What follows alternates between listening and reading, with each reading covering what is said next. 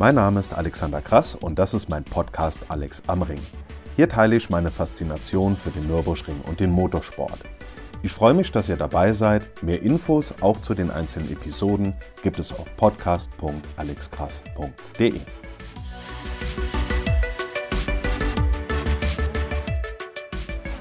So, meine Damen und Herren, Podcast Alex am Ring, erste Ausgabe 2022. Tatsächlich ist es lange her, viel zu lange her, die letzte Episode. Ich glaube, das war irgendwo im September letztes Jahr. Muss ich zugeben, das war so nicht geplant. Hab mich aber auf der anderen Seite auch gefreut, dass ich da Nachrichten bekommen habe und E-Mails so, Alex, hör mal, wann geht's denn weiter? Äh, wir, wir hören dich gern auf der Arbeit. Und, was ich auch bekommen habe, hat mich zum Schmunzeln gebracht. Ähm, tatsächlich zwei, drei äh, Leute, die mir geschrieben haben, ich höre dich gerne abends, denn deine Stimme hilft mir beim Einschlafen. Ähm, das war, als ich den Podcast angefangen habe, muss ich ehrlich sagen, nicht mein Plan, euch beim Einschlafen zu helfen. Trotzdem, wenn es euch hilft, dann macht mich das natürlich happy. Ja, ähm, es gab viel zu tun. Einige neue Projekte, an denen ich über den Winter gearbeitet habe und das immer noch tue. Das heißt, da sind ein paar tolle Sachen in der Pipeline und dazu gibt es dann demnächst auch noch mehr. Es gibt viel zu besprechen. Das betrifft den Nürburgring, den Motorsport am Nürburgring, beziehungsweise auch den internationalen Motorsport. Denn ich denke, jeder, auch, auch selbst Menschen, die sich vorher für Motorsport nicht so ganz interessiert haben, die haben schon mitbekommen, was Anfang Dezember da in der Formel 1 so alles los war. Und bevor wir da auf diese ganzen Sachen mal in zwei Teilen eingehen, ein kurzer Hinweis in eigener Sache und auch anderer Leute Sache. Ähm, ich bin seit März, dürfte das sein, bin ich bei TikTok unterwegs. Ähm, mein generelles Bild von dieser Plattform war vorher so, da hopsen irgendwie so 20-Jährige rum zu irgendeiner Musik, machen da irgendwelche Trends und tanzen. Und dann, nachdem ich von verschiedenen Leuten da so ein bisschen hingeschubst wurde, habe ich mir tatsächlich diese App letztes Jahr mal runtergeladen und muss sagen, ähm, das Bild ist ein ganz anderes. Das ist alles sehr ausdifferenziert. Äh, viele, sehr viele interessante Sachen, was Motorsport, Autos angeht. Ähm, also ich glaube, da ist für jeden absolut was dabei, je nachdem, in welcher Bubble man da ist, also wie der Algorithmus da anschlägt. Ich glaube, wenn er jetzt gern irgendwie Fußball schaut, dann werdet er dort auch glücklich. Also ich muss sagen, ähm, macht viel Spaß, da durchzuscrollen. Und da habe ich mir dann Anfang dieses Jahres gedacht, dann machst du doch dort auch mit. Deswegen gibt es dort jetzt seit, wie gesagt, ich glaube, anderthalb, zwei Monaten dürfte es jetzt sein, ähm, auch von mir einen, einen, Account, wo es natürlich hauptsächlich um Nürburgring und dort historische Sachen geht und so weiter. Und das Ganze heißt, wie mein Podcast auch einfach Alex am Ring. App runterladen, anmelden, Alex am Ring eingeben, folgen. Da würde ich mich sehr drüber freuen. Ich bin aus der ganzen Ecke, in der ich da unterwegs bin, aber auch nicht der Einzige, der da ist, denn der Nürburgring ist bei äh, TikTok, die NLS, also die Nürburgring Langstreckenserie ist dort Heute habe ich durch Zufall mitbekommen, ähm, dass auch Lance David Arnold dort ist. Den hatte ich ja letztes Jahr schon mal empfohlen mit seinem Podcast Autoliebe. Auch hier nochmal Empfehlung. Und dem könnt ihr auch folgen. Und äh, viele, viele weitere. Mischa Charudin ist da, Apex ist dort. Also Teams sind dort, auch alle möglichen Formel 1 Teams, Aston Martin, Formula One Racing, keine Ahnung, wie die heißen da offiziell. Ähm, Mercedes ist dort, Ferrari ist dort, McLaren. Viele Fahrer, also schaut euch das mal an, da ist auch für die ganze Motorsport-Community auf jeden Fall eine ganze Menge dabei. So, fangen wir mal an mit diesen ganzen Sachen, die es zu besprechen gibt, mit der Formel 1. Denn Formel 1 ist im Moment in der Motorsportwelt ein Riesenthema. Da humort's, da geht was ab, da ist Spannung drin. Und äh, es war letztes Jahr, machen wir erstmal einen kleinen Rückblick, war es ja eine absolut lange Saison. Die ging bis Anfang Dezember, ich glaube 6. Dezember irgendwie so um den Dreh war das letzte Rennen. Zwar gab es schon mal Saisons, die gingen, glaube ich, tatsächlich bis Ende Dezember, also so bis so um die Ecke Weihnachten oder so. Aber das war mit 22, 23 Rennen ähm, am Ende letztes Jahr ja schon sehr, sehr lang. Es gibt natürlich in der Formel 1, was die ganzen Mitarbeiter und Angestellten von den Teams angeht, gibt es natürlich dann auch Überlegungen, die Saison nicht zu lang zu machen, denn man muss einfach sagen, da sind die, die Jungs und Mädels sind, was die eigentlichen Rennen angeht, schon zwei oder 23 Wochenenden im Jahr einfach weg. Dann kommen noch Testfahrten dazu und dann kommt noch hier dies, das dazu, was die so alles machen. Das heißt, ähm, das ist zwar schön, wenn Motorsport relativ lange geht, Allerdings ist eine Winterpause auch mal ganz schön, muss ich sagen. Ähm, dass, äh, dass man einfach sagt, so Freunde, jetzt haben wir ein paar spannende Rennen gesehen, jetzt lassen wir es mal für zwei, drei, vier Monate gut sein. Da, ähm, da verfolgen wir dann den ganzen Fahrermarkt, verfolgen die ganzen Fahrzeugentwicklungen, wird alles nochmal so ein bisschen reflektiert, dann kommen die neuen Regeln für also Anpassungen im Reglement, dann kommen meinetwegen ähm, auch ja, wie gesagt, Fahrerwechsel, was da so alles angeht. Dann kommen äh, Neuerungen an den Autos und so weiter. Das ist ja dann auch mal ganz schön. Und hinter jedem Sport und auch hinter Motorsport, ich meine, so geil wie das am Ende auch ist, wenn man auch im Dezember, Anfang Dezember noch einen Fernseher anmacht und da läuft irgendwie ein Formel-1-Rennen, das ist schon mega. Aber da hinten dran stehen auch ähm, Menschen, die haben sich eine Winterpause und eine, schön, eine schöne Zeit, und sei es dann im Winter mit ihrer Familie, auch verdient. So, kleiner Rückblick. Es war eine Wahnsinnssaison. Absolut. Ähm, ging immer hin und her. Ich meine, da waren auch Sachen drin, äh, die heute noch diskutiert werden, wie zum Beispiel die Aktion in äh, Silverstone zwischen Hamilton und Verstappen. Natürlich auch äh, das letzte Saisonrennen. Also da war einige, gibt einiges her und wirkt natürlich dann auch noch nach. Am Ende kann man jetzt erstmal sagen, die Fahrer-WM war verdient. Zwar hat Hamilton gegen Ende der Saison, wir erinnern uns an Brasilien, wo er wegen dieser ganzen DRS, wie weit öffnet der Flügel, keine Ahnung, was da ähm, nach hinten versetzt wurde. Das dürfte dann, wenn ich mich richtig erinnere, bei dem äh, Sprintrennen gewesen sein. Kleine Anmerkung dazu. Ich finde die Sprintrennen cool. Ähm, Freitagsqualifying, gut, da hat man wegen der Arbeit vielleicht nicht immer so Zeit, das zu schauen, weil man im Büro sitzt, sonst was. Aber ähm, da kann man sich dann abends die Zusammenfassung von, die offizielle Zusammenfassung von der Formel 1 anschauen bei YouTube. Das, ähm, das reicht dann im Zweifel schon. Samstags dann so eine halbe Stunde äh, grob Sprintrennen und dann sonntags das Rennen. Also ich finde das ein cooles Format. Muss jetzt auch nicht bei jedem Rennen so sein, aber generell finde ich das gut. Ähm, wo war ich gerade? Ja. Hamilton hat, wenn wir uns nochmal an Brasilien erinnern, gegen Ende der Saison wahnsinnig aufgeholt. Die hatten ja da irgendwie ihren Zaubermotor irgendwas vorgestellt und sind damit extrem gut gefahren, äh, muss aber trotzdem sagen, über die gesamte Saison gesehen, und ein Weltmeister ist immer auf die Saison bezogen, war Verstappen einfach stärker. Das zeigt sich an so Statistiken wie schnellste Runde, Siege, pipapo. Aber auch wenn Hamilton gegen Ende mit seinem Auto stärker war, finde ich persönlich, hat Verstappen das eher verdient. Da könnt ihr jetzt anderer Meinung sein, schickt mir gerne eine E-Mail, da können wir herrlich drüber diskutieren. Ähm, eins muss ich sagen, dass die Konstrukteurs-WM an Mercedes ging, war genauso verdient, denn die waren als Team durchgehend stärker.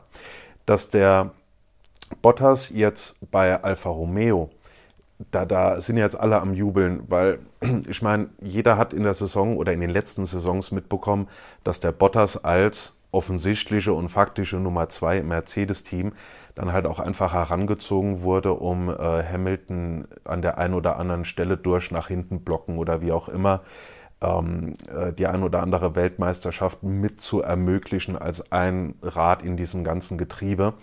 Da, ist, da hat man den ganzen Kommentarspalten und äh, von verschiedenen, ähm, also so in sozialen Medien und so weiter oder auch in Stellungnahmen von Experten hat man jetzt die ersten Rennen in der neuen Saison schon mitbekommen, dass da viele sagen, ja, der ist jetzt bei Alfa Romeo und ist nur ein, zum Beispiel jetzt hier in Imola, ist nur ein Platz hinter Russell und was weiß ich, äh, er war auf sieben meinetwegen und äh, dann der, der Hamilton auf 13 oder so. Das ist natürlich für ihn eine Genugtuung, ist aber auch ein bisschen Verzerrung des Bildes. Wir sind immer noch am Anfang der Saison. Trotzdem muss ich sagen, freut es mich für einen Bottas. Das ist für mich einfach ein sympathischer Kerl. Und ähm, wenn der jetzt einfach ein paar Erfolge einfährt und auch in seinem Team ein gutes Standing hat und sich bei Alfa Romeo wohlfühlt, dann ist da ja auch allen geholfen. Zurück zum Thema Konstrukteurs-WM war absolut äh, verdient für Mercedes. Da gibt es natürlich überhaupt keine Diskussion. Und wenn wir über die letzte Saison sprechen, dann müssen wir natürlich auch über das Skandalrennen ähm, sprechen, der letzte Saisonlauf, bei dem dann plötzlich der Verstappen, auch für mich recht unerwartet, als Weltmeister nach Hause gefahren ist. Wie gesagt, ich habe es dem Kerl gegönnt, absolut. Ich bin auch mal froh, dass mal jemand anders gewonnen hat, weil so eine, ähm, so eine Übermacht und so eine Dominanz tut dem Sport einfach nicht gut. Der Hamilton ist für mich ähm, ist absolut nicht mein Lieblingsfahrer, muss ich sagen, in dem ganzen Formel-1-Feld. aber er ist sportlich schon absolut herausragend. Klar, man kann sagen, der hat ein mega Auto da stehen gehabt, der hat das mega Auto aber auch richtig bewegt. Das heißt, äh, in meinen Augen ähm, absolut klasse. Ja. Dieses Jahr hat oder letztes Jahr hat es dann halt eben einfach nicht funktioniert und ich finde, es war auch mal gut, dass es, äh, dass es mal jemand anders war. Das war eine gewisse äh, Eintönigkeit und das war für den, für den kompletten Formel 1 Sport eine absolut ein Befreiungsschlag, möchte ich sagen. Ich hätte bis zu dem Unfall von Latifi, wenn ich mich richtig erinnere, äh, nicht gedacht, dass es irgendwie noch, dass da irgendwie noch was zu holen ist. Jetzt kann man natürlich Stunden, Tage, Wochen lang darüber diskutieren, ob das alles so richtig war. Was dann später mit Michael Masi war, da gab es ja ewige Diskussionen. Der ist jetzt nicht mehr Rennleiter, jetzt gibt es so eine, so eine Doppelspitze. Ich glaube, die haben jetzt aber beide äh, leider Corona, wenn er das hört, was ich für sehr unwahrscheinlich halte. Gute Besserung an dieser Stelle. Ähm, seine Rolle beim letzten Rennen und auch über die Saison generell, da gab es ja Entscheidungen, die immer wieder diskutiert werden, ähm, immer die wieder diskutiert wurden und die auch an einer bestimmten Stelle an, in den entsprechenden Gremien bei der FIA ähm, diskutiert werden mussten, weil es waren nicht immer so stringente Entscheidungen. Diese Rolle beim letzten Rennen, also da nochmal zu sagen, ähm, das Safety Car kommt, äh, also das, das Ganze wird äh, aufgeräumt und dann fährt das Safety Car noch eine äh, Runde, wenn alle alle hier dieses Overlapping, also wenn, wenn die die richtige Reihenfolge im Prinzip wieder dahergestellt haben, dann war die Diskussion, ähm, das, äh, das Safety Car ging dann eine Runde zu früh rein, damit noch eine gesamte Runde gefahren werden kann. Dann war erst die Entscheidung zu sagen, ähm, hier kein äh, Overlapping von Cars und so weiter. Dann wurde gesagt, nee, machen wir doch. Also es war ein Hin und Her. Am Ende stand wohl die Entscheidung, wir wollen die Saison nicht hinter dem Safety Car beenden. Dann wurde viel gesagt, ah ja, Red Bull hat jetzt einen Boxenstopp gemacht, die haben jetzt weiche Reifen drauf, der Hamilton hat es nicht, ja, dann macht halt auch, hätte da halt auch zur gegebenen Zeit einen Boxenstopp machen müssen. Ähm, was am Ende bei rumgekommen ist, sportpolitisch, was die ganzen Entscheidungsträger und so weiter angeht, da bin ich halt einfach auch nur Fan. Ich habe äh, noch nie in der Rennleitung oder sowas direkt gearbeitet, kenne mich auch mit dem Formel 1 Reglement nicht so konkret aus, dass ich jetzt direkt ad hoc in dieser Situation vom Fernseher gesagt hätte, Freunde, das geht so nicht. Ähm, das muss hier und da und keine Ahnung was, da gibt es andere Experten für. Muss aber sagen, als Fan vor dem Fernseher, es war einfach mega geil. Dieses Rennen war im Prinzip schon gelaufen. Ihr erinnert euch, Paris hatte den Hamilton über Ewigkeiten aufgehalten, aber das halt, ähm, das war halt auch irgendwie nur so für einen Gutschmack, sage ich mal. Also, dass da dass der, der Mercedes einfach schneller ist auf der Strecke. Äh, Gab es ja auch vorher Diskussionen, ob diese, ob diese Strecke jetzt extra so umgebaut worden wäre und Verschwörungstheorien und keine Ahnung was. Äh, möchte ich gar nicht näher drauf eingehen, aber der Mercedes hätte ohne den Latifi-Unfall und die Safety-Car-Phase einfach haushoch ganz klassisch dort gewonnen. So, wie das jetzt am Ende zustande gekommen ist, hat zu Riesendiskussionen geführt. Aber diese letzte Runde war bei mir einfach Puls 300. Es ging nur ab. Wir saßen da im Wohnzimmer. Wir haben alt gezittert und dann war irgendwann klar, da gibt es noch mal eine komplette Runde. Da ist noch mal was rauszuholen. Und dann auf dieser, äh, und dann erst, erstes Überholmanöver, wo er dann ähm, da noch äh, in, vor der Linkskurve da innen rein ist, hat sich vor einen Hamilton gesetzt und dann, äh, das, ist der, das ist der Vorteil, dass, dass also klar, diese, diese V10, V12 Motoren in der Formel 1, das vermissen wir alle den Sound, alles klar. Aber man kriegt viel mehr Randgeräusche mit. Das heißt, wenn beim Boxenstopp einer losfährt und die Reifen quietschen oder man hört irgend, gut, das muss man jetzt nicht hören, das kann man sich denken. Aber wenn sich irgendwo eine Kurve weiter einer dreht und man hört es noch, weil die Motoren nicht so überlaut sind. Und in diesem Fall dieser unfassbare Jubel auf, der, auf den Tribünen. Dann, wenn man sich das, ähm, ich meine, ich weiß nicht, ob es euch genauso geht, wie oft habe ich mir diese letzte Runde nochmal in den Wochen danach auf YouTube angeguckt und war immer noch unfassbar begeistert. Dieser, dieser, dieser erleichtert, dieser pure, diese pure Freude, allein wenn man sich mal die ganzen Videos aus der äh, Red Bull Box anschaut. Ja? Und vielleicht nicht gerade so laut, aber ähnliches Thema war halt auch bei uns im Wohnzimmer. Da ging es nur ab, der geht dort vorbei, setzt sich vor den und jeder weiß ganz genau, der Hamilton hat faktisch keine Chance mehr. Und dann, ähm, dann fährt er dem auf der nächsten Gerade hinterher, ist dann neben dem, natürlich hat Verstappen, ob das, ich glaube nicht, das war, dass das Reglement konform war, dass der da so hin und her gewedelt hat. Aber dem dann danach nochmal irgendwie fünf Sekunden dafür draufsetzen, wäre ja auch äh, Quatsch gewesen. Und dann war irgendwann klar, äh, nach der letzten Gerade, dass hier wird nichts mehr.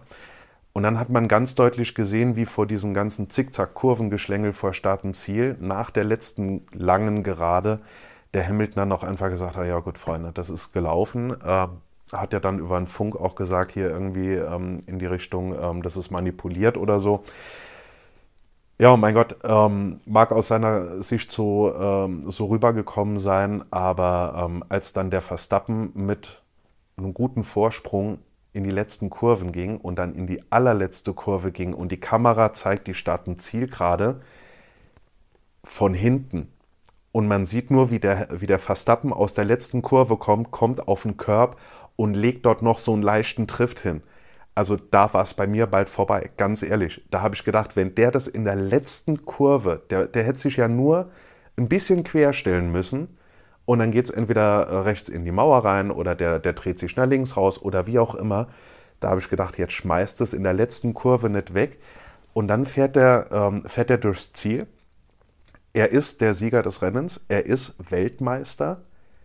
Aber irgendwie muss ich sagen, ich brauchte echt eine Zeit lang, um das zu realisieren, weil über, den, über die letzten Wochen und Monate der Saison hatte Mercedes so aufgeholt und war so stark geworden. Und dann in den letzten anderthalb Runden, sagen wir mal kompakt gesagt, in den letzten fünf Minuten dieses Rennens, in, der Letz-, in den letzten fünf Minuten der kompletten Saison, dreht sich dann nochmal alles. Das war, ähm, also ich brauchte wirklich Zeit, um das, ähm, um das wirklich zu verstehen und zu realisieren, ja, das ist jetzt so. Also eine unfassbare Begeisterung, viel, viel, viel Diskussionsbedarf. Es wurde herrlich hin und her diskutiert, wenn man sich da die ganzen Expertenrunden dann bei YouTube da reingepfiffen hat, wenn man sich die ganzen Artikel durchgelesen hat. Also ähm, äh, extrem kontrovers die ganze Sache. Zwei Punkte dazu. Ähm, erstens, ich bin sehr, sehr froh, dass ein Skandal in der Formel 1 und eine aus Sicht der einen fairen und, äh, fairen und aus Sicht der anderen unfairen Entscheidung, dass die nicht oder unfaire Situation, unfaires Outcome, wie auch immer man das sagen will, dass das nicht auf der Strecke stattgefunden hat.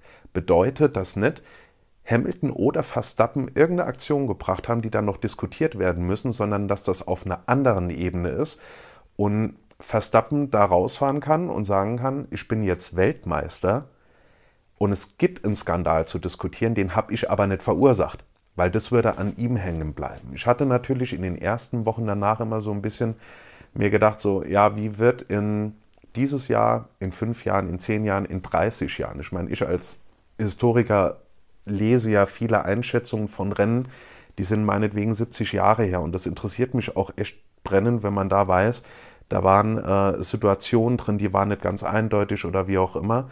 Ähm, wenn man da heute Berichte aus der damaligen Zeit liest oder auch so ähm, Einschätzungen von heute über die damalige Zeit, das ist schon mega spannend. Und da stelle ich mir natürlich die Frage, wie wird diese Saison, äh, diese, diese erste Weltmeisterschaft, kommen sicherlich noch mehrere, von Verstappen, wie wird die in der Zukunft eingeschätzt und interpretiert werden? Wird es so ein, ja gut, der hat halt die Weltmeisterschaft gewonnen, zack aus, werden oder wird es in die Richtung gehen, dass man sagt, ähm, ja, das hat aber immer noch so einen Beigeschmack und es war damals und Michael Masi und Mercedes und keine Ahnung was. Also das ist, ähm, äh, das ist natürlich äh, schwierig einzuschätzen, aber ich hatte den Eindruck, dass sich das äh, zumindest in der allgemeinen Berichterstattung, sage ich mal, irgendwann darauf verfestigt hat, jo, ist alles nicht so sauber gelaufen, aber am Ende des Tages Verstappen verdient Weltmeister und äh, zack, fertig. Wie gesagt, mich hat es mega gefreut, absolut. Und ähm, ich glaube, das äh, war auch, auch wenn es jetzt ein Skandal war, hat es der Formel 1 so unglaublich viel Aufmerksamkeit gebracht. Natürlich auch parallel, ich meine, das ähm, hört man jetzt immer wieder in der Berichterstattung, ist ja jetzt, demnächst ist ja hier der Miami Grand Prix, dann ähm, wird ja irgendwie, ich glaube für nächstes Jahr sind sie da in Las Vegas unterwegs. Ähm, das heißt, Amerika ist ein ganz neuer Markt für die Formel 1. Ich glaube, wir erinnern uns alle noch an, boah, wann war denn das? 2006, keine Ahnung. Ähm, an dieses eine Rennen, als es da diese Reifendiskussion gab. Ich glaube, das, äh, das war damals noch Bridgestone und Michelin oder so, wo dann ein bestimmter Hersteller, äh, die konnten wegen der letzten Kurve, wegen der Belastung auf die Reifen, ähm, äh, wollten die nicht ins Rennen gehen. Dann haben sie gesagt, ähm, damit die Reifen dann nicht reihenweise platzen auf diesem Kurs in Amerika, bauen wir dort eine Schikane ein. Da waren die anderen dann wieder dagegen. Und am Ende standen da sechs Autos im, im Startfeld und sind da ihr, ihr Pseudo-Billo-Rennen gefahren. Ähm, kann ich mich noch daran erinnern, wie da die ganzen Plastikflaschen auf die Strecke geflogen sind. Muss ich sagen, wenn ich als Zuschauer, was weiß ich, im drei-, vierstelligen Bereich Tickets bezahle und da gucken dann sechs Autos rum, hätte ich auch nicht cool gefunden. Der Punkt ist, äh, Formel 1 hatte in Amerika, in Amerika gerade nach dieser Aktion nicht unbedingt das Standing, aber jetzt holen die ziemlich auf. Natürlich auch durch diese allseits bekannte Netflix-Serie, die in Amerika gerade sehr viel ähm, Aufmerksamkeit bekommt, die auch in Europa und anderen Teilen der Welt die Formel 1 jungen Menschen näher bringt. Ich habe mir ein paar Episoden dazu äh, davon mal angeschaut. Ähm, jo, kann man sich anschauen. Gut, das jetzt mal ähm, dazu. Wie gesagt, der Formel 1 hat eine ganze Menge Kritik eingebracht. Ist natürlich auch, wenn man das langfristig sieht, sind das einfach Sachen, wo man sagt, da werden wir das Reglement dann einfach nachschärfen, damit genau sowas nicht nochmal vorkommt. Und da werden dann auch bestimmte Mechanismen, jetzt haben sie da zwei äh, Race Directors ähm, sitzen, ähm, werden einfach an verschi also verschiedene Stellschrauben werden nachgezogen und da lernt die Formel 1 halt auch einfach draus. Und ähm, deswegen, aus meiner Sicht kann man das, glaube ich, äh, und das haben sehr viele schon getan, im Prinzip einfach abhaken und dann einfach sagen, die neue Saison, die fängt richtig gut an. Gucken wir einfach, dass die schön wird. Und da sind wir bei 2022. Da wurden die Karten absolut neu gemischt. Bisher waren sehr spannende Rennen, habe jedes äh, Rennen wirklich sehr, sehr gerne verfolgt, muss ich sagen. Und diese Übermacht von Mercedes-Benz und Red Bull, die hat sich halt jetzt erstmal, man weiß ja nicht, ähm, in welche Richtung das noch alles geht, äh, zu einer Übermacht von Red Bull und Ferrari verschoben. Was mit Hamilton los ist, keine Ahnung. Also ich meine, der, der Russell, der liefert ja im Prinzip ab, zumal man sagen muss, äh, Mercedes war auch in den Rennen der Saison 2022 jetzt erstmal gut, weil sie auch von den Ausfällen oder Fehlern von anderen Teams, die von der reinen Performance her gesehen vor ihnen wären, einfach profitiert haben. Das heißt, der Russell, der liefert mal gar nicht so schlecht ab. Hamilton, ich glaube, äh, so, so schlechte Ergebnisse, klar, ich meine, diese McLaren-Zeit da vor, vor etlichen Jahren, ähm, das war schon äh, gruselig für Hamilton, aber wenn man jetzt mal sieht, ähm, die letzten äh, sieben, acht Jahre, welche Dominanz Mercedes-Benz da hatte, da ist diese Saison schon heftig. Und ich habe in der Mitte der Episode schon gesagt, ich habe mich echt gefreut, dass auch mal jemand anders äh, gewonnen hat, aber auf der menschlichen Seite wünscht man so einen Absturz, wie das im Moment der Hamilton erlebt, wünscht man einfach niemandem. Ob man von dem Kerl jetzt Fan ist oder nicht, das ist, ist einfach mal dahingestellt. Das ist ein Mensch, der hat, eine, ähm, der hat eine unfassbare Leistung abgeliefert, der ist siebenmaliger Weltmeister. Ich meine, ich war früher einfach äh, Schumacher-Fan ohne Ende und ähm, hatte natürlich auch ein Thema da, damit, äh, dass ähm, Hamilton irgendwann diese unglaublichen Rekorde von Schumacher gebrochen hat. Ja, ich meine, Schumacher hat da extrem vorgelegt, was bei mir so ein bisschen dazu geführt hat, so, ja, der nächste Weltmeister, der nur ein, zwei, in Anführungszeichen, nur ein, zweimal Weltmeister wird, den wird man ja dann schon fast vergessen. Also, ähm, ich glaube, das liest man auch immer mal so wieder raus, dass jetzt an Verstappen oder auch Leclerc oder so weiter, dass dort Ansprüche gestellt werden, dass die äh, Fahrer jetzt genauso diese Rekorde einen nach dem anderen da robben, wie das der Hamilton gemacht hat. Da brauchen wir uns nicht drauf einstellen. Ich meine, der ist absolut außergewöhnlich. Das muss man ihm einfach lassen. Und man wünscht niemandem so einen Absturz. Ob man jetzt, wie gesagt, Fan von dem Kollegen ist oder nicht, ähm, sei jetzt einfach mal dahingestellt. Vielleicht, ich möchte jetzt nicht hier so Küchenpsychologisieren, aber vielleicht sind es auch einfach wirklich die Nachwirkungen von der vergangenen Saison. Das muss man einfach sagen. Von bestimmten Personen wurde das ja auch ein bisschen heraufbeschwört, wo ja dann gerade so im Dezember, Januar, Februar immer wieder kam, ja, das ist alles ganz schlimm, unser Team ist so hart getroffen und auch den Hamilton hat es so, so schlimm getroffen und keine Ahnung was. Ähm, vielleicht sind, also so, so eine selbsterfüllende Prophezeiung, ich weiß es nicht. Vielleicht war der Schlag für ihn tatsächlich so heftig. Das kann ich nicht nachvollziehen, weil ich noch nie gegen Verstappen eine, äh, eine Weltmeisterschaft in der letzten Runde faktisch verloren habe. Ja. Aber ähm, ich kann mir schon vorstellen, dass es ein Formtief ist, was man jedem Menschen auch mal zugesteht. Und dann können wir einfach mal gespannt sein, wie sich der Kollege in, äh, im Laufe der Saison vielleicht einfach auch nochmal rappelt, wie die das mit diesem äh, Porpoising oder wie, wie sich das nennt, also dieses äh, Disco-Gehüpfe da mit den Autos, dass die das in den Griff bekommen. Und die sind ja, was den Seitenkasten angeht, mal ein ganz äh, außergewöhnliches Konzept, äh, auch optisch jetzt nicht unbedingt so schönes Konzept, aber darum geht es ja nicht, sind ja ein ganz außergewöhnliches Konzept gefahren und da sind wir einfach mal gespannt, ähm, wie Mercedes da im Laufe der Saison vielleicht noch was hinbekommt, damit zumindest die Saison mal noch irgendwie versöhnlich für den Hamilton ausgeht. Ich meine, wo ich gerade davon gesprochen habe, dass äh, Mercedes da mit einem ganz neuen äh, oder mit einem ganz außergewöhnlichen Seitenkastenkonzept an den Start geht, Eins muss ich sagen, ähm, die neuen Autos finde ich generell erstmal schön. Ich musste mich erstmal daran gewöhnen, dass der, der Frontflügel tatsächlich jetzt äh, so hoch über dem Asphalt thront. Vor allem Ferrari finde ich ein unheimlich schönes Auto. Also das muss ich wirklich sagen. Das Rot gefällt mir, die, die Form. Ich meine, man sieht jetzt ja auch viel mehr Unterschiede in den Details, gerade was so äh, Seitenkästen, und damit meine ich nicht Mercedes, sondern die, die Formgebung der Seitenkästen, wo da irgendwelche Luftauslässe, äh, Lamellen, Flips und Flaps und keine Ahnung was ist. Da sieht man jetzt schon deutliche Unterschiede. Aber insgesamt muss ich da sagen, der Ferrari gefällt mir tatsächlich am besten. Was, ich, was mir nicht gefällt, sage ich ganz offen, sind diese, ich weiß nicht, wie der Fachbegriff ist, aber diese Felgendeckel.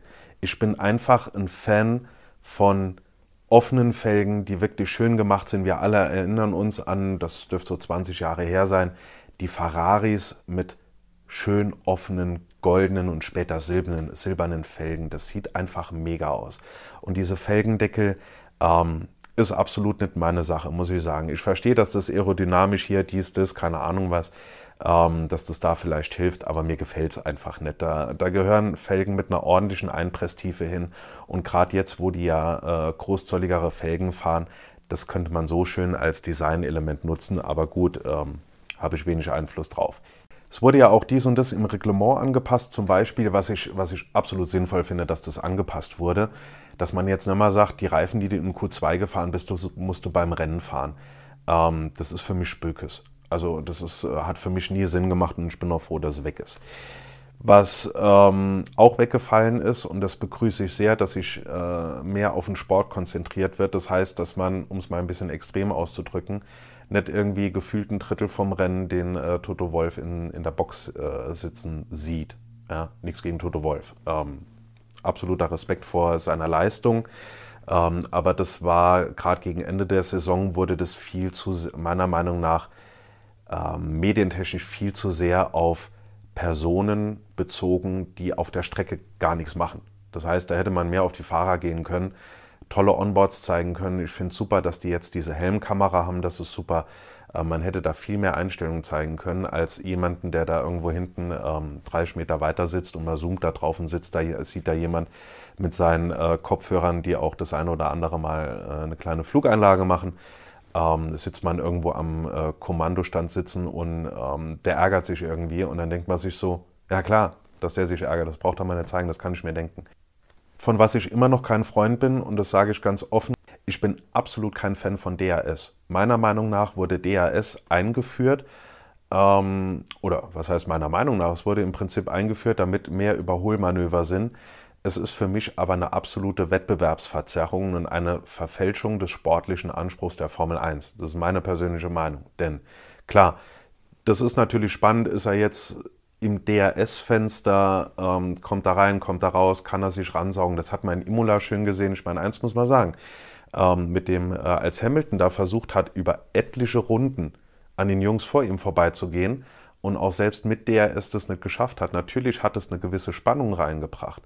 Aber das ist für mich kein genuiner motorsportlicher Aspekt, mit sowas Spannung reinzubringen. Denn schauen wir uns mal den Imola-Sprint an. Wenn, ähm, wenn, wenn das noch eine Runde länger gegangen wäre, und das, das zählt für einige Rennen, wäre das noch eine, eine Runde oder zwei länger gegangen, dann hätte jemand anders gewonnen, weil dieses ganze, ich komme ins DRS-Fenster, überhole dann und dann in der nächsten Runde überholt der nächste wieder und hin und her das ist dann auch einfach oftmals Zufallsprinzip. Und ich bin einfach der Meinung, der Konstru also Reglement, konstrukteurstechnischer Anspruch und der fahrerische Anspruch sollte meiner Meinung nach sein, ihr überholt aus freien Stücken ohne irgendwelche, Hilfen. Ich bin auch kein Fan von irgendeinem so Push-to-Pass oder irgendeinem Fan-Boost oder wir fahren die Kurve enger und kommen so Super Mario Kart auf dem Original Nintendo mäßig über irgendeine über irgendeinen so glitzernden Pfeil und kriegen dann irgendeinen Boost. Das ist alles Quatsch. Das hat für mich mit Motorsport nichts zu tun. Und deswegen gehört für mich der ist erstmal abgeschafft. Die Jungs sollen einfach gucken, dass sie auf der Strecke auch so irgendwie überholt bekommen und dann passt es. Und damit ich die Episode nicht mit was äh, mit einer negativen Meinung über äh, ein sportliches Faktum da irgendwie abschließe, wie geil ist bitte das neue Mercedes Safety Car? Ja, also der Aston Martin in grün, alles wunderbar.